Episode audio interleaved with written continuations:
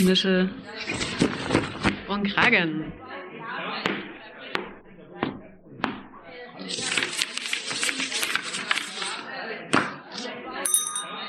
Ruhe bitte. Hier ist euer Podcast Nischel und Kragen von Arbeit und Leben Sachsen. Willkommen, liebe HörerInnen. Hi. Ich bin Anna. Und ich bin Christine. Wir nehmen euch heute mit auf unsere Reise durch Sachsen, die wir angetreten sind, um die Kommunalpolitik besser zu verstehen. Das Interview, was wir euch heute mitgebracht haben, wird euch noch lange im Nischel bleiben. Vicky Feldhaus, Bürgermeisterin der Stadt Leipzig vom Dezernat Jugend, Schule und Demokratie. Wir möchten darauf verweisen, dass die Aussagen Meinungen und politische Einstellungen der Interviewten widerspiegeln und nicht notwendigerweise mit jenen des Vereins Arbeit und Leben e.V. übereinstimmen. Licht aus. Nischel an. Los geht's. Ich begrüße Sie ganz herzlich zu unserem kleinen Podcast. Vielen Dank, dass Sie sich die Zeit genommen haben. Gerne. Genau, ich spreche hier mit Frau Vicky Feldhaus, die die Bürgermeisterin ist vom Dezernat Jugend, Schule und Demokratie hier im schönen Leipzig. Sie ist Mitglied der Bündnis 90 Die Grüne und ich würde Sie trotzdem bitten, auch wenn ich kurz einige Dinge zu Ihnen gesagt habe, sich unseren HörerInnen kurz vorzustellen. Ja, das mache ich gerne. Vielen Dank für die Einladung. Ja, genau, mein Name wurde schon genannt. Vicky Feldhaus, äh, Bürgermeisterin seit Oktober 2020 für einen ziemlich großen Bereich, über den wir heute auch noch ein bisschen sprechen werden. Ähm, Jugendschule und Demokratie, ein sehr schönes Aufgabenfeld.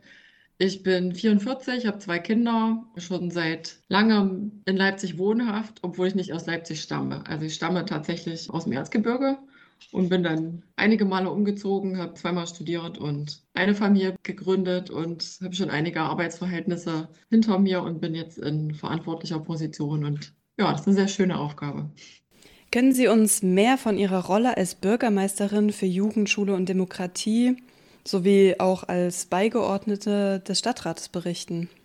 Ja, das kann ich gerne tun. Also, Sie hatten es am Anfang schon gesagt, Leipzig ist eine schöne Stadt, das stimmt. Und das Besondere an meinem Aufgabenfeld ist tatsächlich, dass wir in jedem Jahr mehr Kinder und Jugendliche in unserer Stadt begrüßen dürfen. Wir haben einen Geburtenanstieg. Wir haben aber auch Zuwanderung in Leipzig, Zuwanderung aus Europa, Zuwanderung aus, aus anderen Ländern. Dazu gehören immer auch Familien mit Kindern und Jugendlichen. Was mir das, ich nenne es immer so, ist ein schönes aber trotzdem ein Problem beschert, dass wir ständig eigentlich im Wachsen begriffen sind und da viel Infrastruktur und viele Angebote immer wieder ausbauen müssen. Und das ist sehr zentral in meinem Aufgabenbereich. Aber nicht nur, also ich bin zuständig für alle Kindertageseinrichtungen und Schulen. Wir haben in Leipzig knapp 50.000 Schülerinnen und Schüler, die unsere Einrichtungen besuchen, öffentliche allgemeinbildende Schulen und auch freie Schulen. Ja, wir haben über 300 Kindertageseinrichtungen. Davon sind ungefähr 270 die klassischen Kitas. Die gehören alle zu meinem Aufgabengebiet mit dazu. Das sind einige tausend Erzieherinnen und Erzieher, wie Sie sich vorstellen können. In äh, kommunaler Trägerschaft, also die direkt bei der Stadt arbeiten, sind das über 2000 im Hort- und, im Kita-Bereich. Die gehören zu mir dazu. Bei den freien Trägern sind das nochmal einige tausend äh, Kita-Erzieherinnen und Erzieher mehr. Für mich sehr wichtig, kommen wir heute auch noch mal drauf, ähm, ist die offene Kinder- und Jugendarbeit. Da hat Leipzig im ganzen Stadtgebiet oder über das ganze Stadtgebiet verteilt sehr viele Angebote zur Verfügung. Das wird in Leipzig auch, wenn man so will, traditionell auch immer sehr gut unterstützt. Darauf bin ich auch sehr stolz, dass das in unserer Stadt so möglich ist. Wir haben dort bezogen auf, wir nennen das Planungsräume, also städtische Räume, in denen wir bestimmte ähm, Angebote vorhalten für Kinder und Jugendliche, die offen sind, die offen sind für alle Kinder und Jugendlichen. Das ist mir persönlich ein sehr, sehr wichtiges Thema. Dann gehört zu meinem Bereich noch der gesamte Bereich Hilfen zur Erziehung. Das ist ein rechtlicher Anspruch äh, für Familien, die im erzieherischen Kontext, klingt jetzt ein bisschen verwaltungsdeutsch, aber die im erzieherischen Kontext, also mit ihren Kindern, ja, gerade keinen guten Weg miteinander gehen können und für die wir spezifische Angebote vorhalten, bis hin zu stationären Unterbringungen, also dass wir Kinder aus Familien dann auch rausgehen und äh, wir für die zuständig sind und für die Wohnangebote vorhalten. Ja, das sind so ganz grob die Aufgaben.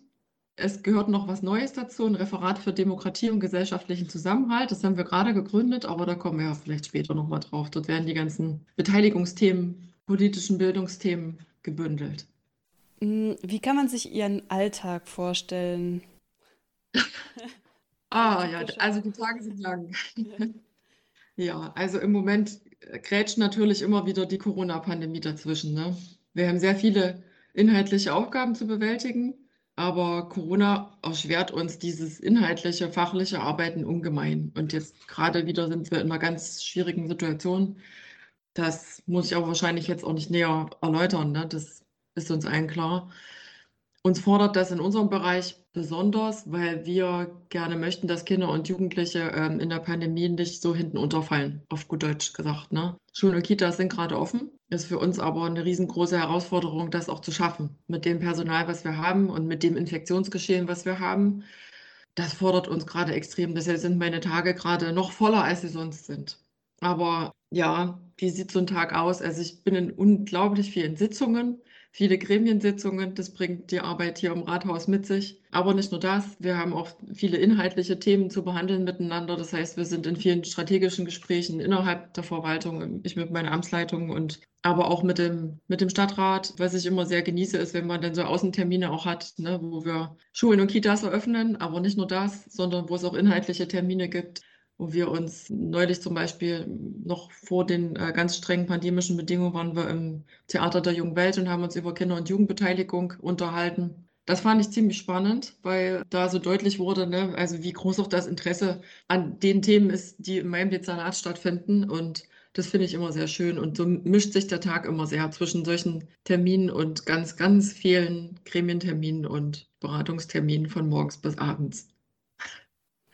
Also es klang jetzt auch ein bisschen nach Begeisterung teilweise. Was macht am meisten Spaß an dieser Arbeit? Also am meisten Spaß macht, dass in Leipzig so viel möglich ist. Ja. Und das ist für meinen Bereich die Voraussetzung, immer weitergehen zu können. Ne? Ich arbeite nicht in dem Bereich, wo man eine Planung schreibt und dann hat man die für zehn Jahre. Wir sind da manchmal auch, sage ich ganz ehrlich, auch ein bisschen zu langsam, ne, was unsere Planungsprozesse betrifft. Manchmal deutlich zu langsam. Aber Trotzdem finde ich das sehr spannend, dass in Leipzig so eine große Offenheit da ist, immer wieder auch neue Konzepte und neue Wege zu gehen. Und das macht unheimlich viel Spaß, dass man ja nie das Gefühl hat, man tritt auf der Stelle. Das ist in Leipzig nicht so. Und das ist vor allem mit der Aufgabe, mit der ich betraut bin, auch extrem wichtig, dass man immer viele Partner hat, auch in der Gesellschaft und versucht da immer Dinge auch aufzunehmen, die passieren. Und das ist in Leipzig was, was ich sehr schätze. Mhm. Ähm, neben dieser teilweise anstrengenden Prozesse, die sehr langsam vor sich gehen. Was gibt es noch als oder was empfinden Sie noch als Herausforderung? Ja, Corona-Pandemie habe ich gerade schon angesprochen. Das empfinde ich als eine extrem große Herausforderung, weil man immer wieder neue Entscheidungen treffen muss, die man vorher noch nicht getroffen hat. Das, das macht es an manchen Stellen schwer, aber ich sehe uns da in so einem Lernprozess. Ne? Ja, also was wirklich eine große Herausforderung ist, und das ist ja sicherlich auch Ihr Interesse so die, als junge Frau, die deutlich jünger sind auch als ich, das Thema Digitalisierung, muss ich sagen, fordert uns sehr. Also daraus wirklich was zu machen. Ne? Wir werden jetzt bis Ende des Jahres 27.000 Geräte ausgerollt haben in Leipzig. Das ist eine unglaublich große Zahl. Und das heißt aber trotzdem nicht, dass wir an so einem Punkt stehen, wo ich sage, so jetzt sind wir zufrieden. Jetzt haben wir das erreicht, was wir wollen bei Digitalisierung. Das hat viel auch mit dem Personal zu tun an unseren Schulen und Einrichtungen. Das hat auch viel mit den Elternhäusern zu tun, in denen Kinder zu Hause sind und Jugendliche. Ne? Wenn ich in der Schule Geräte angeschafft habe und zu Hause bei den Eltern aber die Geräte gar nicht da sind, um digitalen Unterricht auch gut durchzuführen, dann ist das, das ist immer noch eine Herausforderung. Und da sind wir noch lange nicht am Ende. Das ist sowas, das empfinde ich als eine große Herausforderung, weil dort auch viel Potenzial für Ungerechtigkeit steckt. Eine große Herausforderung ist für uns auch die Situation, in der Kinder und Jugendliche sich befinden nach diesen drei Lockdowns, die wir hier erlebt haben. Die Schulen waren lange geschlossen. Da ist viel Leid da und auch viel Unsicherheit und jetzt im schulischen Alltag. Also wir kriegen das mit. So Kinder und Jugendliche sind einfach, kommen aus der Pandemie heraus und bringen ein ganz schönes Päckchen an Problemen mit. Und das ist eine riesige Herausforderung, die man auch nicht einfach so mit einem Förderprogramm beseitigt. Ja, das ist, man kann natürlich Geld reinstecken in zusätzliche Angebote, aber das wird uns und vor allem auch die Fachkräfte vor Ort jetzt noch Jahre brauchen, damit wir dann einen guten Weg damit finden. Wir haben auch sehr viele Jahrgangswiederholer aus dem letzten Schuljahr heraus. Und das sind alles Dinge, man muss es trotzdem schaffen, Kindern und Jugendlichen wieder Mut zu machen und lernen zu können und irgendwie weiterzukommen. Und das ist eine riesige Herausforderung. Ich könnte jetzt noch viele aufzählen, aber das ist so eine, die, die ist gerade sehr zentral und die spüren wir auch sehr deutlich. Und da versuchen wir viel Energie reinzusetzen. Vielen Dank. Mm, wir haben mit Stadträtinnen und Stadträten gesprochen und auch mit Beisitzenden von dem Stadtbezirksbeirat. Woraus schöpfen sich Ihre Erfahrungen, die in Ihrem Amt als Bürgermeisterin bei Entscheidungsprozessen eine Rolle spielen? Ja, also Sie haben gerade schon wichtige Dinge angesprochen. Ne? Wir haben den Stadtrat, mit dem wir intensiv in ganz vielen verschiedenen Formaten diskutieren. Ne? Wir haben geschlossene Ausschüsse, die finden ohne die Öffentlichkeit statt. Wir haben öffentliche Ausschüsse.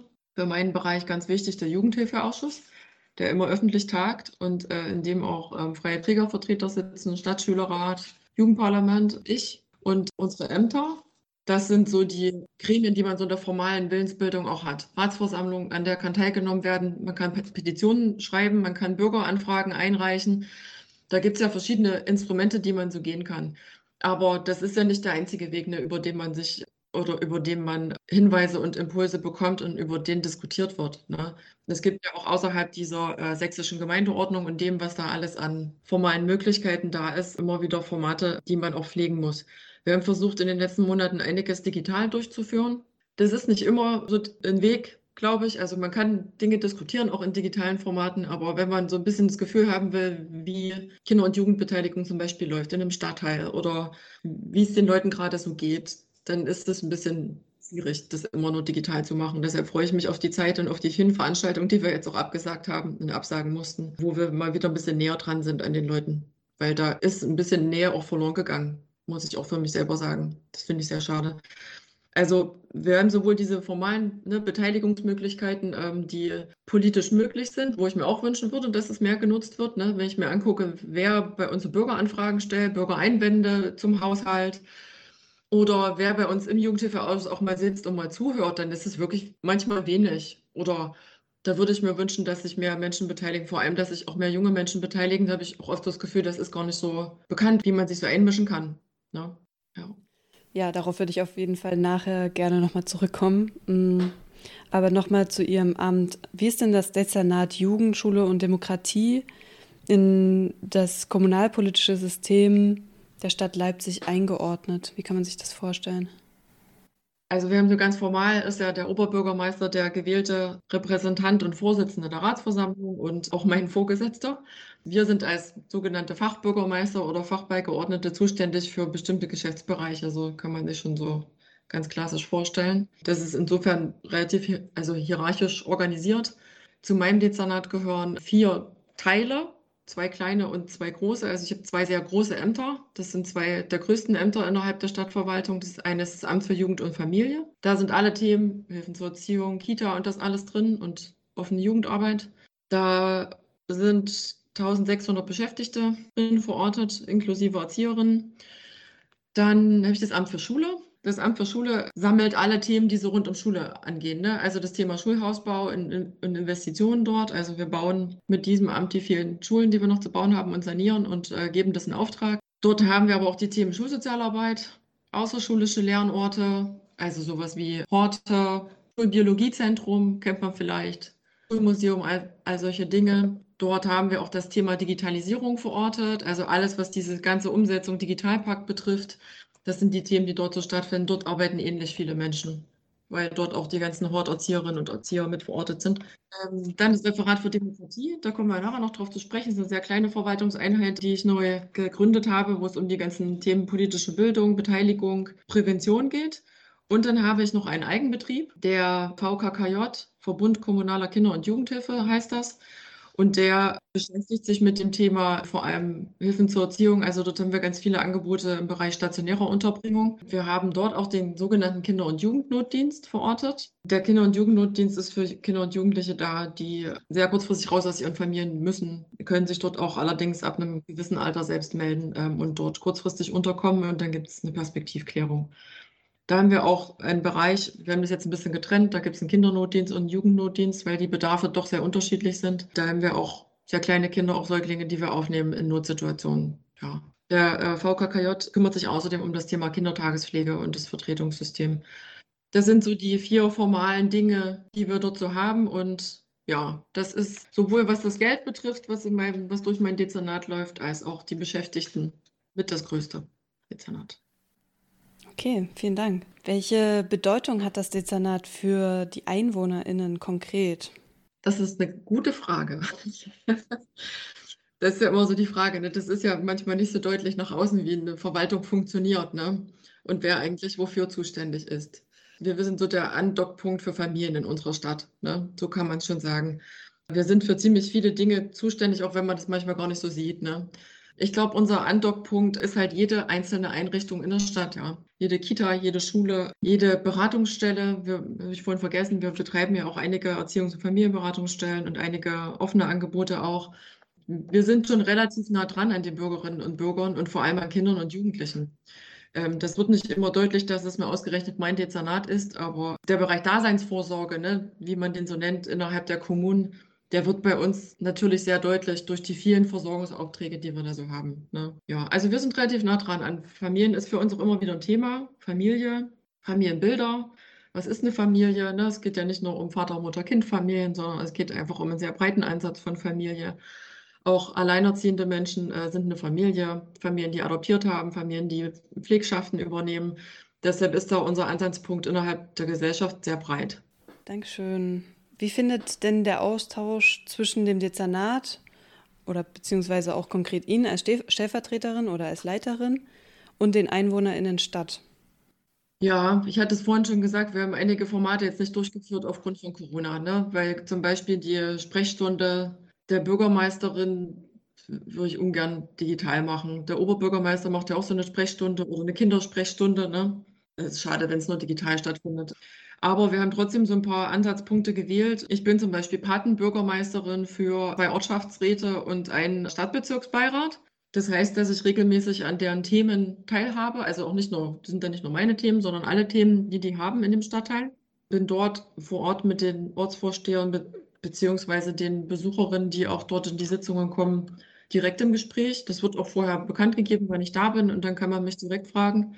Wir hatten das neulich erst im Stadtbezirksbeirat Altwest. Da ging es auch um die spezielle Förderung, die die Stadtbezirksbeiräte bekommen. Da war ich auch mit involviert ähm, und gucke mir dann noch immer die Förderanträge an und stehe denen gerne auch beratend zur Seite, dass sowas ganz Konkretes, so bis so im Bereich lokale Demokratie liegt. Ja, mich sieht man regelmäßig im Jugendhilfeausschuss alle 14 Tage sitzen. Dort, da, wie gesagt, kann ich mir auch immer noch vorstellen, dass es noch mehr Beteiligung gibt, auch von außen um dort einfach auch so mitzukriegen, in welchen Prozessen wir so stecken und was so diskutiert wird. Ne? Ansonsten sitzen wir auch gerade daran, mit dem Referat für Demokratie uns ein paar neue Beteiligungsformate auszudenken. Wir haben ja ein paar formale Dinge, wir haben das Jugendparlament, kommen wir vielleicht auch noch mal kurz drauf. Das sind ja alles so Dinge, ne, wo auch ich einen Kontakt rein habe und die Vertreterinnen und Vertreter regelmäßig spreche. Da gibt es schon, ich finde, in Leipzig gibt es viele Formate, ähm, in denen auch mit mir gesprochen werden kann. Ich bin jetzt niemand, der da ist und den man dreimal nur im Jahr sieht. So, das ist eher nicht der Fall. Aber es ist schon deutlich weniger in Zeiten wie diesen, in denen wir auch wieder völlig auf Videokonferenzen zurückgehen, ist es deutlich zurückgefahren. Ja, ja, das haben wir auch gemerkt, als wir einmal im Stadtbezirksbeirat Süd waren, dass die Leute da drinnen sitzen und tatsächlich auch mit den PolitikerInnen in Kontakt kommen können. Wie eng ist Ihr Amt mit dem Ihres Chefs, also in dem Fall dem Oberbürgermeister, verknüpft? Haben Sie viel Kontakt? Wie läuft die, ja, die Verbindung? Ja, wir haben wöchentliche Dienstberatungen als Kolleginnen und Kollegen Bürgermeister mit dem, mit dem Oberbürgermeister. Das heißt, wir sehen uns häufig. Im Moment sehen wir uns noch häufiger, weil wir gemeinsam im Krisenstab sitzen. Das erfordert einfach die Lage im Moment.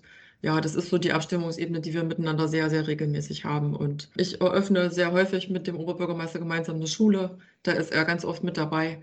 Wir haben viele Beratungsformate. Ich sage jetzt mal die ganzen Gremien, die ich vorhin angesprochen habe, die Ratsversammlung, Verwaltungsausschuss, Fachausschüsse, wie sie sich so nennen, Fachausschuss Jugendschule, Demokratie, das sind immer auch Punkte, da sitze dann auch nicht nur ich, da sitzen auch andere Kolleginnen und Kollegen aus der Verwaltung in der Ratsversammlung, sitzen wir immer gemeinsam mit allen. Das ist ja auch eine sehr große Veranstaltung. Ja, wir haben da sehr viele Berührungspunkte und die Abfolge an Sitzungen und äh, die ist schon relativ hoch, ja. Die Schlagzahl ist hoch, aber Leipzig ist auch eine sehr bewegliche Stadt und das merkt man halt einfach auch in unseren Gremien. Ne?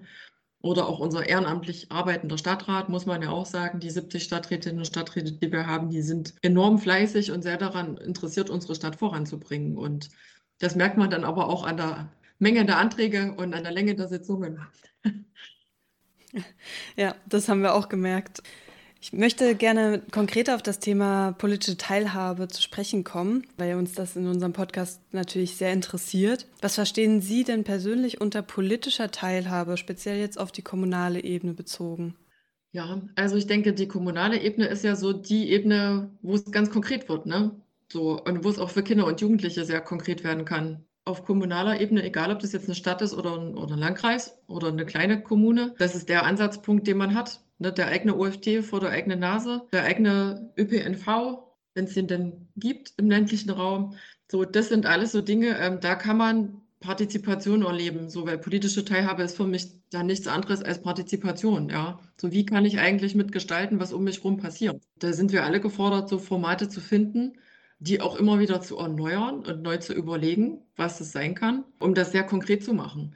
Und das macht sich für mich auch nicht nur fest an dem, was ich jetzt sage, was wir haben, Jugendparlament und das alles. Da geht es ja nur um ja, eine ausgewählte Menge an Jugendlichen, die sich dort engagieren. Ich finde, das muss man immer so vor Ort schaffen. In jeder Schule, in jeder Kita. So dieses Thema Partizipation, das ist jetzt nichts, wo ich sage, ihr macht das jetzt mal schön, sondern was, was so gelebt werden muss. Ich hatte das neulich mal, da sagte jemand in der Podiumsdiskussion im, im TDJW, da sagte die, ist schade, dass hier keine Kinder und Jugendlichen dabei sind. Da habe ich gesagt, ja, ich glaube, Kinder und Jugendliche setzen sich auch einfach nicht gerne in eine Podiumsdiskussion. Und ne, wo ganz viele Erwachsene sitzen und dann was erzählen. So, ich, äh, auch meine Kinder hätten das nicht so spannend gefunden. Da muss man andere Formate haben. Und ich möchte das gerne, dass das jeder für sich als Auftrag versteht. Ja? Politische Bildung findet dort statt, wo Bildung stattfindet. Und das ist Schule und das ist aber auch schon die Kindertageseinrichtung. Und das sind auch unsere offenen Angebote. Das ist für mich eine Grundvoraussetzung, dass da jeder drüber nachdenkt, was er bei dem Thema tun kann. Aber natürlich können wir es unterstützen mit Förderprogrammen, mit äh, Strukturen, die das ermöglichen. Aber die Offenheit, auch konzeptionell zu arbeiten und sich den Kopf zu machen, wie das aussehen kann, die hat jeder, finde ich. Ja, danke. Wir haben jetzt darüber gesprochen, dass es möglich ist und dass teilweise auch schon Sachen da ist, wer dafür verantwortlich ist, ein Stück weit. Hm, welche Bedeutung hat denn politische Teilhabe von jungen Menschen oder von BürgerInnen allgemein im Speziellen für die kommunale Ebene, für die kommunale Politik? Ja, also für uns eine sehr große. Ne? Wir müssen ja wissen, wie es in der Bevölkerung ausschaut und welche, welche Meinungen auch so vorhanden sind ne? und welche Einstellungen. Es gibt ja die kommunale Bürgerumfrage, die regelmäßig durchgeführt wird, die immer so bestimmte Themencluster abarbeitet und immer wieder regelmäßig. Das ist ein großes Pfund, was wir da zur Verfügung haben, um einschätzen zu können, ne? wie, wie geht es den Leipzigern und welche Einstellungen haben die zu bestimmten Themen oder was wünschen die sich gerade auch in meinem Bereich. Ne? Wie, wie sieht es aus mit der Zufriedenheit beim Thema Kindertageseinrichtungen und das alles? Wir bekommen das natürlich auch im normalen Geschäft mit, ja, dass man Stadtteile hat, wo wir immer noch zu wenig Plätze haben und in manchen hat man schon eine gute Versorgungssituation.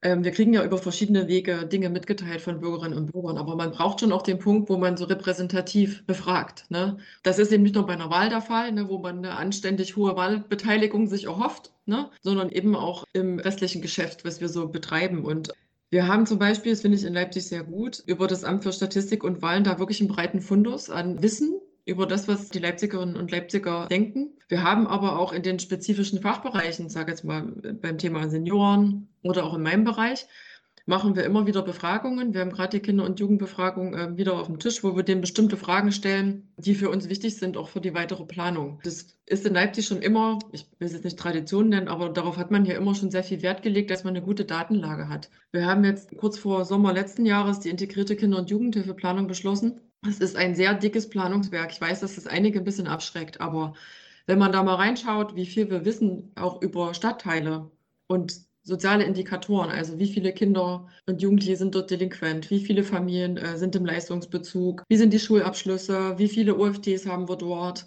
wie viele Kitas haben wir dort, wie ist so der Stadtteil versorgt mit dem Blick auf Kinder und Jugendliche, denn wissen wir das sehr gut, schreiben das auch immer fort und das ist für uns ja auch die Grundlage zu entscheiden, wo man Geld reingibt, in welchen Stadtteil. Ne, wenn man merkt, der entwickelt sich in eine schwierige Richtung oder wir haben zu wenig Angebote oder Bevölkerungsstruktur verändert sich, sie wird zum Beispiel jünger oder älter, dann hat das für uns eine direkte Auswirkung darauf, wie wir Angebote planen. Und da finde ich, haben wir eine gute Grundlage, um das entscheiden zu können. Sie haben vorhin schon einige Sachen genannt, wie sich Menschen beteiligen können. Welche Möglichkeiten haben speziell junge Menschen, sich aktiv in der Kommunalpolitik einzubringen? Und vielleicht auch, wissen Sie, Unterschiede in, zwischen anderen Kommunen und Leipzig im Speziellen? Also Leipzig im interkommunalen Vergleich ist hier, glaube ich, gut aufgestellt. Aber man muss ja auch immer für sich und seine Stadt sprechen. Ne? Jede Stadt hat andere Herausforderungen und bei uns ist es halt die Herausforderung, dass wir, dass wir uns verjüngt haben im Vergleich zu vielen anderen Städten ja, haben wir uns tatsächlich verjüngt. Unser Durchschnittsalter ist gesunken und wir haben eine höhere Jugendquote als noch vor Jahren. Und deshalb muss man immer ein bisschen auch für sich gucken. Ja, wir können uns auch immer an solchen Stellen zum Beispiel schwer mit Dresden vergleichen. Ne? Dresden hat eine ganz andere Sozialstruktur als Leipzig, auch schon traditionell. Und ja, dass wir hier so unsere eigenen Entscheidungen treffen, finde ich auch gut.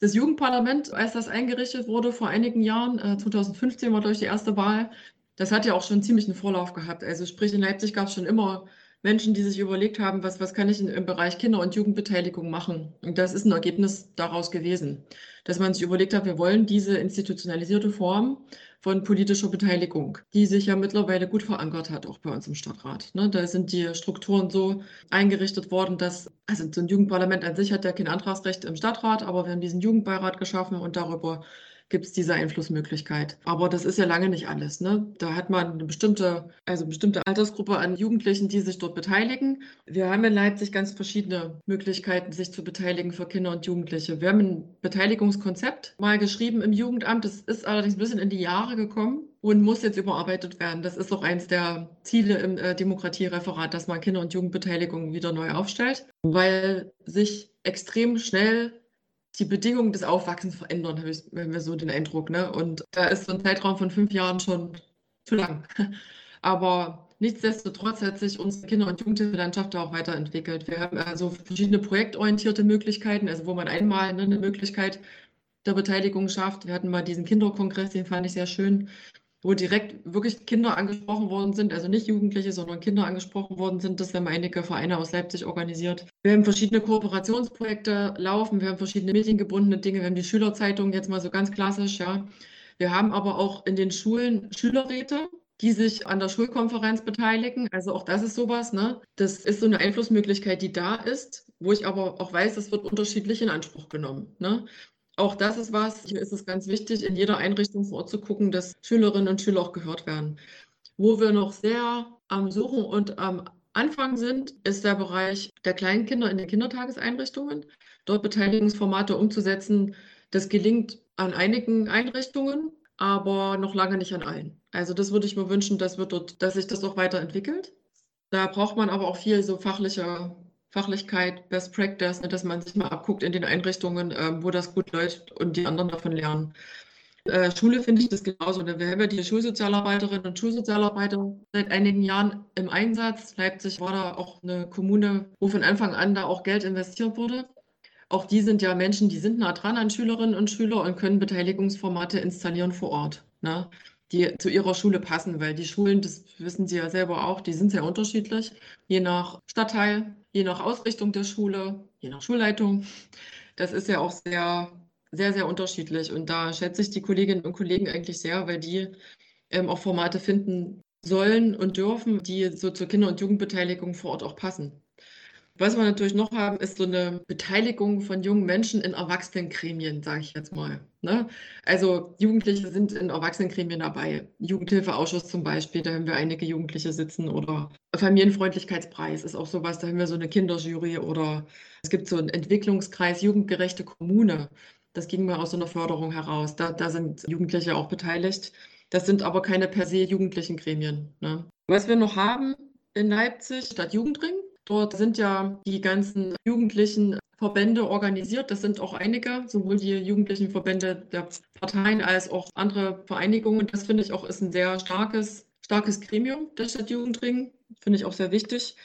Wir haben das Kinder- und Jugendbüro des Deutschen Kinderschutzbundes, die auch schon seit einigen Jahren arbeiten und die das Thema Umsetzung der UN-Konvention der Kinderrechte so prioritär behandeln und sich überlegen, wie man das in der Stadtgesellschaft mit Kindern und Jugendlichen gut umsetzen kann. Weil die äh, Kinderrechtekonvention, die bindet ja uns alle, aber dort ja, ist auch an manchen Stellen noch Luft nach oben, das wirklich so in jedem gesellschaftlichen Bereich auch umzusetzen. Und die nehmen sich dieses Thema sehr stark an.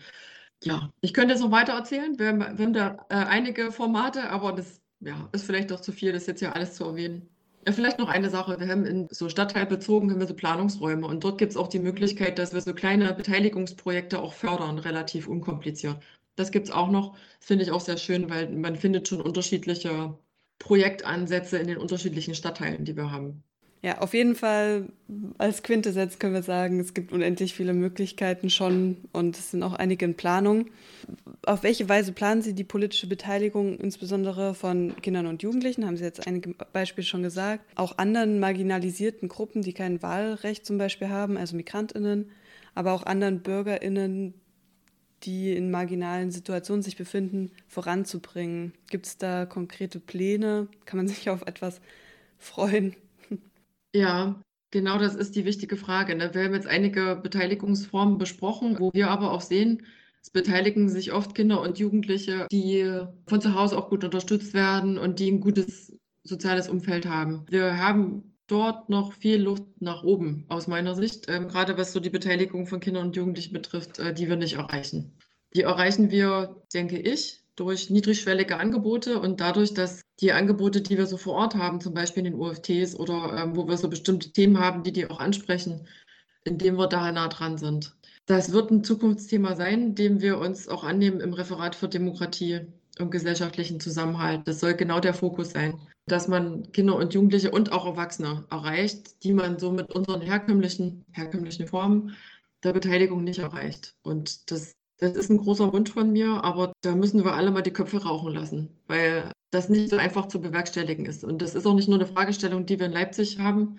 Die haben einige Kommunen, die sich überlegen, wie, wie komme ich an die Leute, ne, die sich auch nicht an Bürgerumfragen beteiligen und die da eine große Skepsis auch empfinden und bestimmte Formate, die wir so anbieten, überhaupt nicht nutzen. Ja, wie, wie komme ich an die ran? Und das ist einfach der Fall. So, wir haben das auch bei unserer Kinder- und Jugendlichenbefragung oft. Ne?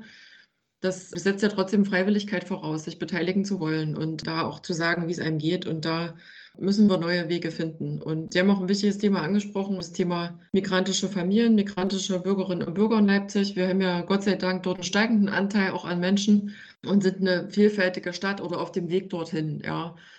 Und das finde ich ist eine wunderbare Entwicklung in Leipzig. Ich schätze das total.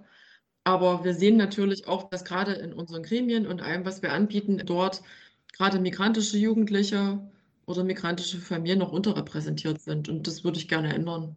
Ich hätte auch gerne mehr migrantische Fachkräfte in unseren Kindertageseinrichtungen, ne, dass man dort auch einfach so diese Vielfalt der Gesellschaft abbilden kann. Aber da müssen wir uns noch sehr bewegen, um das zu verbessern. Also ich sehe Ansätze. Wir haben ja auch zum Beispiel Kindertageseinrichtungen, die Kinder- und Familienzentren sind. Und dort gibt es spezifische Angebote auch für Familien, die aus anderen Ländern kommen, damit die einfach besser ankommen in unseren Einrichtungen und das auch kulturell besser nachvollziehen können, wie wir dort arbeiten. Aber das gibt es lange nicht an allen Einrichtungen, nur als Beispiel. Ja, also das ist was, wo wir konzeptionell, glaube ich, noch viel überlegen müssen. Der Aufgabe nehmen wir uns aber an, weil wir das auch sehen als Herausforderung und weil wir ja sehen, wer so in unseren Angeboten, die wir zur Beteiligung machen, auch ankommt. Wir haben letztens ein Gespräch geführt und uns aufgefallen, auch so im privaten Kontext, dass es eine Diskrepanz zwischen den vorhandenen Beteiligungsinstrumenten gibt. Und das hatten Sie ja auch schon angesprochen. Also die Diskrepanz zwischen, was ist vorhanden und was wird von den Betroffenen tatsächlich wahrgenommen. Wo, also über welche Beteiligungsinstrumente wissen Sie überhaupt? Gibt es da konkrete, das ist ja von Kommune zu Kommune unterschiedlich, wie das gelöst wird. Gibt es da Ansätze in Leipzig, wie darauf reagiert werden kann. Mhm. Also ich denke, man muss damit viel stärker in die Öffentlichkeit gehen. Ne? Ich habe ja vorhin einige Beteiligungsformate aufgezählt. Die kennt man, wenn man sich damit befasst, ne? wenn man sich interessiert für das Thema. Aber man kennt sie nicht so per se. Ne? So, es gibt auch viele Eltern, die nicht wissen, dass sich ihre Kinder schon in der Schule eigentlich von der ersten Klasse an engagieren können. Einige wissen es ganz genau, weil sie aus einem Elternhaus kommen, was das unterstützt, und manche wissen es nicht. Ich denke, da muss man mehr Öffentlichkeit dafür erzeugen. Da muss man in der Öffentlichkeitsarbeit auch deutlicher werden ne? und das mehr bewerben auch am Ende. Und es sollte auch mal in den Medien ein bisschen mehr ein Thema sein dürfen, weil ich habe auch manchmal das Gefühl, das ist halt nicht so ein, das ist nicht so ein reißerisches Thema, aber es ist ein Thema, was schon unterrepräsentiert ist. Also überhaupt unser ganzer Bereich. Ne? Da wünsche ich mir manchmal mehr Berichterstattung oder auch mehr Aufmerksamkeit einfach für das Thema. Nicht immer nur für Corona und das, was gerade schiefgelaufen ist, sondern das, was läuft und das, was wir Gutes eigentlich haben in unserer Stadt. Und das, da können wir uns an die eigene Nase fassen, da mehr einfach drüber zu reden. Aber ähm, das wünsche ich mir einfach deutlich repräsentierter, das Thema. Und Also unsere Einrichtungen, die so vor Ort sind, gerade in Grünau und Paunsdorf, die finden eigentlich den direktesten Draht über eine Kita, über eine Schule, über die Schulsozialarbeit, um dort Eltern zu erreichen, denen zu sagen, hier, ihr könnt euch beraten lassen, ihr habt hier Möglichkeiten. Ich glaube, das passiert am allerbesten auf einem sehr niedrigschwelligen Niveau. Also dort, wo man die Leute auch erreicht. So manche Öffentlichkeitskampagne erreicht vielleicht Menschen, aber ich glaube am besten, gerade wenn man über so Menschen redet, die man schwer erreicht, die erreicht man nur auf diesem Niveau, wo die auch sind. Also wo sie hingehen, wo sie ihre Kinder abgeben oder äh, wo sie einen direkten Kontakt zu uns auch haben. Ja. Vielen Dank. Hat sich denn in den letzten Jahren, ich lasse das mal offen, wie viele Jahre, hat sich in der letzten Zeit etwas verändert hinsichtlich der politischen Beteiligung, vor allem von jungen Menschen? Also ich finde, mit dem, was ich so aufgezählt habe, ne, was sich in Leipzig entwickelt hat als Stadt, hat sich viel entwickelt. Wenn man auch mal anschaut, so welche Impulse aus dem Jugendparlament am Ende dann Stadtratsbeschlüsse geworden sind und uns jetzt auch binden in unserem Handeln, dann finde ich das bemerkenswert. So, nur mal so als kleines Beispiel. Oder wenn man sich Fridays for Future anguckt, ja, das ist jetzt eine selbstorganisierte Geschichte, ne, die kein, Erwachs kein Erwachsener organisiert hat. Aber da ist ja da ist ja was passiert. Ne? Aber daran darf man sich jetzt auch nicht festhalten ne? und sagen, ist schön, dass es Fridays for Future gibt, aber trotzdem sind ja die Erwachsenen zum Handeln aufgefordert. Und das äh, muss man da auch immer mit sehen, ne? so dass man das nicht so als Entschuldigung dafür benutzt, um andere Beteiligung jetzt einfach nicht stattfinden zu lassen. Ne? Und ähm, in der Gefahr sehe ich uns manchmal auch, ne? so dass man sagt, die Jugend ist politisiert, ist sie ja und auch interessiert, ja, aber lange nicht alle. Also das ist äh, wieder nur ein Ausschnitt ne, aus der Gesellschaft. Deshalb darf man da nicht die Hände in den Schoß legen. So, ich denke, wir haben eine gute Entwicklung genommen und ich erhoffe mir auch viel aus der inhaltlichen Arbeit aus unserem Referat heraus. Aber ich denke, dass man sich dem noch viel stärker annehmen muss, dass das in allen Einrichtungen ein Thema ist. Und ich glaube, das hat man bei den letzten Wahlen ja auch sehr gesehen. Da gab es auch viel Diskussionen um die Absenkung des Wahlalters. Wie kann man denn junge Leute wirklich reinnehmen in politische Entscheidungen? Wie gehen die Parteien noch damit um, ne, mit jungen Menschen in ihren Gremien und in ihren Vorständen, ne, wie, wie bezieht man die ein? Ich glaube, da ist schon viel passiert, aber es muss jetzt auch weitergehen. Man darf da jetzt nicht nachlassen. Ja, sehen wir genauso. Mm. Wir entschuldigen uns an dieser Stelle für die Tonqualität. Das Internet hat hier gegen uns gearbeitet. Was denken Sie, weil Sie gerade gesagt haben, so es beteiligen sich vielleicht auch nicht alle Jugendliche oder wollen sich auch nicht beteiligen. Ist ja auch völlig in Ordnung, aber das betrifft ja auch BürgerInnen. Hm, was denken Sie über gesetzliche Bestimmungen zur Wahlberechtigung auf Kommunalebene? Aus Sicht, also jetzt bei Ihnen, aus Sicht der Verwaltung? Ja, ich kann da jetzt mal nur für mich sprechen. Ich würde das als außerordentlich positiv bewerten, das Wahlalter schon auf 16 abzusenken. Äh, junge Menschen fangen in dem Alter eine Ausbildung an, sind verantwortlich und sorgen für sich und äh, sind zum Teil auch wirklich auf sich selbst gestellt. Und ich fände das ausgesprochen hilfreich und wertvoll. Das kann ich gut unterstützen. Ähm, ich glaube, da würden wir Jugendlichen und jungen Menschen auch, ja, das wäre ein gutes Zeichen, wenn wir das senden würden. Auch in der Gesellschaft, in der wir uns befinden, in der der Altersdurchschnitt permanent steigt. Ja, das ähm, ist ja auch immer so ein Thema, ne? wer entscheidet denn eigentlich bei Wahlen? Und da sehen wir immer wieder, wenn man anschaut, wie viele junge Menschen wir haben und wie viele alte Menschen wir haben, ne? dass es für junge Menschen auch schwieriger ist, bei der Wahlentscheidung eine, eine größere Rolle zu spielen.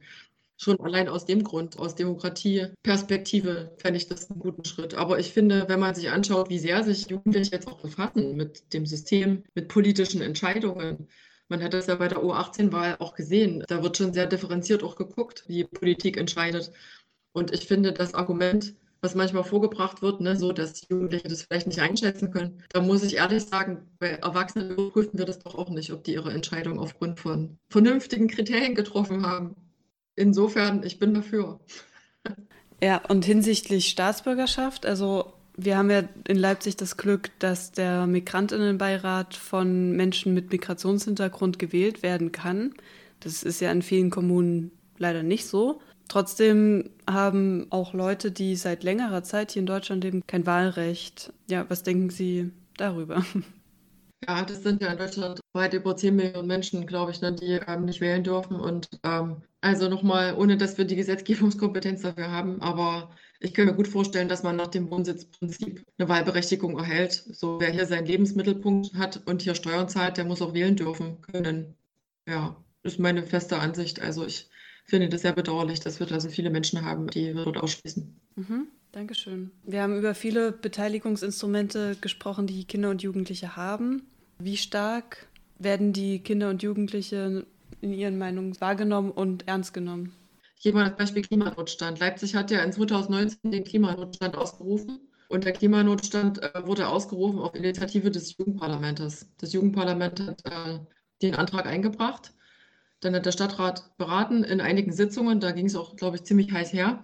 Und seitdem haben wir einen Beschluss in der Stadtverwaltung, der mich ganz konkret in meinen Entscheidungen darüber, was in meinen Beschlüssen steht oder in meinen Vorlagen, ne, wo ich sage, so und so bauen wir diese Schule, so und so bauen wir diese Kita, so gestalten wir das. Das bindet mich seitdem immer. Das ist schon eine sehr weitreichende Initiative gewesen. Also die bindet uns sowohl finanziell als auch strukturell als auch in unseren Entscheidungen. Und ich finde, da nimmt man das sehr ernst. Als Beispiel. Ja, ein super Beispiel, weil wir auch mit Fridays for Future und dem Jugendparlament gesprochen haben und sie auch dieses Beispiel genannt haben, als wir über ihren Einfluss geredet haben. Und es ist sehr gut zu hören von der anderen Seite in dem Fall, auch wenn sie auf der gleichen Seite stehen, nach ihren parteipolitischen Ansichten her. Ja, aber trotzdem so Verwaltung und BürgerInnen, ja. die sich einbringen. Es ist gut zu hören, dass der Einfluss, der wahrgenommene Einfluss auf Seiten der Kinder und Jugendlichen auch auf der anderen Seite existiert. Ich würde Ihnen einen Satz sagen und Sie beenden den für mich. Kommunalpolitik ist. Kommunalpolitik ist die wichtigste Form von politischer Partizipation vor Ort. Okay, danke schön. Und ganz kurz, Partizipation, ist das gewagte Prävention? Würden Sie der These zustimmen oder Sie ablehnen? Ja, in jedem Fall. Okay, wenn Sie noch was haben, was wir jetzt in unserem Leitfaden nicht angesprochen haben, was Sie aber wichtig finden zu erwähnen, dann wäre jetzt die Möglichkeit dazu. Ja, okay. Ich denke, ich habe alles gesagt. Also ich äh, freue mich, dass Sie sich da so sehr dafür auch interessieren, was wir in dem Feld umsetzen. Das finde ich ausgesprochen spannend, dass Sie dazu auch mal ein Podcast-Format machen. Also ich, ja, wir haben uns sehr über die Anfrage gefreut. Insofern viel Erfolg mit der Entwicklung auch. An dieser Stelle wollen wir uns herzlich von euch verabschieden und uns noch einmal bei unseren interviewten Personen bedanken. Es gibt noch jede Menge andere Interviews mit Nische und Kragen. Hört gern rein.